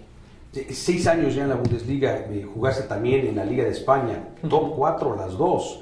Eh, ¿Diferencias, similitudes que ves tú entre las dos? Bueno, no. Al final en el fútbol de, de máximo nivel no hay muchas diferencias ¿no? entre liga, una liga y otra, quizás pequeños matices, ¿no? Quizá en la liga española sí que eh, los ataques sean mucho más elaborados, sean eh, con más eh, contacto de balón. En la liga alemana la mayoría de los equipos pues es- se ba- basan más su estrategia en un contraataque, ¿no? en un- una buena línea defensiva y jugar a- al contragolpe y sí que es un fútbol más rápido, ¿no? quizá más, eh, más, más espectacular, ¿no? porque ves más, más llegadas, ves más contraataques, ves más, más jugadas de peligro y bueno, pues eso para el espectador pues le gusta. ¿no? Te has quedado en, en- en Bayern, eh, y- y independientemente de, de los técnicos que llegan, eh, las, las diferencias entre hombres como Pep, Ancelotti, Jupp y ahora Nico, Nico Kovac, que has encontrado, eh, Javi, jugando con el Bayern. Bueno, eh, yo creo que, los entrenadores que han venido han, se han amoldado al estilo del Bayern, ¿no? No- sí que obviamente cada entrenador pues tiene su librillo, ¿no? Tiene sus matices, tiene sus conceptos y los han intentado implementar, pero bueno, eh, yo creo que el estilo Bayern, eh, quizá el que más lo cambió un poco fue Pep, ¿no? Que, que sí que impuso un estilo más de, de tiki-taka, ¿no? De, de más de juego con la posesión, pero, pero bueno, eh, yo creo que de cada entrenador se aprende un poco, tiene la suerte no solo de aquí en el Bayern, sino en el Athletic Bilbao también tiene unos entrenadores increíbles, eh, los mejores entrenadores del mundo, pues he podido disfrutar de ellos y la verdad que intenta siempre quedarte con un poquito de cada uno. Y hablabas del, del Bilbao. Viendo tu, tu, tu resume, como se podría decir, Javi, ¿qué significa para ti todo lo que has ganado en Alemania? Eh, se sabía, pero viendo hoy, haciendo, preparando la entrevista, más de 10 títulos, títulos con el Bayern, estuviste cerca con el Bilbao en Ujú. finales. ¿Qué significa para ti eso como, como futbolista español? Y, y te has quedado en diferentes procesos. Bueno, eh, obviamente un jugador cuando empieza a jugar al fútbol lo que quiere es eh, conseguir títulos, ¿no? Eh, para mí, eh, poder, no sé cuántos títulos exactamente tengo ahora mismo, pero bueno, eh, creo que son bastantes. Y nunca hubiese soñado con, con algo así, ¿no? Sí que es verdad que con, con el Atleti eh, de Bilbao eh, llegué a varias finales, no pude concretar o conseguir e- ese título que tanto, tanto a mí como a la ciudad como al club en general pues nos hubiese gustado y por eso pues bueno por eso cambié ¿no? porque veía que quizá en otro club eh, podía aspirar a, a cosas que en Bilbao no podía y, bueno pues eh, para poder intentar ganar la, la Champions por ejemplo tuve la suerte de poder conseguirlo así que bueno eh, gracias a ello eh, disfrutar de muchas cosas bonitas y bueno pues eh, ojalá que todavía pues tengo 29 años que todavía queden muchas más. Muchas gracias a nuestro compañero Ramsés eh, Sandoval por esta entrevista con Javi Martínez, defensa del Bayern eh, Múnich. Ya casi nos vamos en contacto deportivo, no sin antes recordar quién nació el día de hoy. Leslie Soltero, no lo presento. El 27 de julio es el Día Internacional del Perro Callejero. Y un día como hoy sucedieron varios hechos interesantes que valen la pena recordarse. Por ejemplo, en 1918 nació en Massachusetts Lou Durocher, manager jugador que ganó cuatro series mundiales. En 1965 nació en Paraguay José Luis Chilabert, arquero revolucionario anotador de 46 goles en su carrera, muchos de ellos de tiro libre. En 1979 nació en Los Mochis, México, Jorge Travieso Arce, boxeador ganador de títulos mundiales. En 1984 nació en Missouri Max Scherzer, pitcher de los Nacionales de Washington desde el 2015. Ha ganado dos veces el trofeo Cy Young, en el 2013 cuando era de los Tigres y en el 2016 con Washington. En 1993 muere de un infarto a los 27 años de edad Reggie Lewis, estrella de los Celtics. En 1996 estalla una bomba en el Parque Olímpico de Atlanta y muere una persona y 110 son lesionadas. En el 2010 fallece la estrella de fútbol americano Jack Tatum. En el 2012 iniciaban los Juegos Olímpicos de Londres. ¿Tú recuerdas algún otro acontecimiento importante que faltó destacar este 27 de julio? No dudes en compartirlo en nuestras redes sociales. Ya nos vamos, Tate, pero antes, ¿cómo quedó la encuesta del día de hoy? Sí, de los cuatro equipos siguientes, ¿cuál mantendrá el invicto? Con 0% Santos, con 36% el Toluca, 21% Monterrey y 43% Cruz Azul. Ay, mi Dios, esa me dolió. Me Muchas dolió, gracias por sus votos. dolió. Muchas gracias por sus votos. Gracias, Manuel Gómez Luna. Un verdadero placer, María Fernanda. Gracias a Orlando Granillo en la producción. Yo soy Mafer Alonso. Quédense en Univisión Deportes Radio.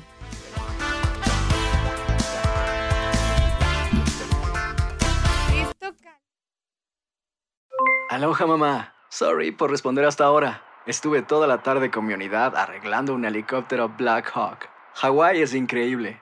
Luego te cuento más. Te quiero. Be All You Can Be, visitando goarmy.com diagonal español. Hacer tequila, Don Julio, es como escribir una carta de amor a México. Beber tequila, Don Julio, es como declarar ese amor al mundo entero. Don Julio es el tequila de lujo original, hecho con la misma pasión que recorre las raíces de nuestro país. Porque si no es por amor, ¿para qué? Consume responsablemente. Don Julio Tequila, 40% alcohol por volumen, 2020. Importado por Diageo Americas, New York, New York. Si no sabes que el Spicy McCrispy tiene Spicy Pepper Sauce en el pan de arriba y en el pan de abajo, ¿qué sabes tú de la vida? Para, pa, pa, pa. eBay Motors es tu socio seguro. Con trabajo, piezas nuevas y mucha pasión, transformaste una carrocería oxidada con 100.000 millas en un vehículo totalmente singular. Juegos de frenos, faros, lo que necesites, eBay Motors lo tiene. Con Guaranteed Fit de eBay, te aseguras que la pieza le quede a tu carro a la primera o se te devuelve tu dinero. Y a estos precios, ¿qué más llantas y no dinero? Mantén vivo ese espíritu de Ride or Die Baby en eBay Motors. ebaymotors.com. Solo para artículos elegibles. Se aplican restricciones.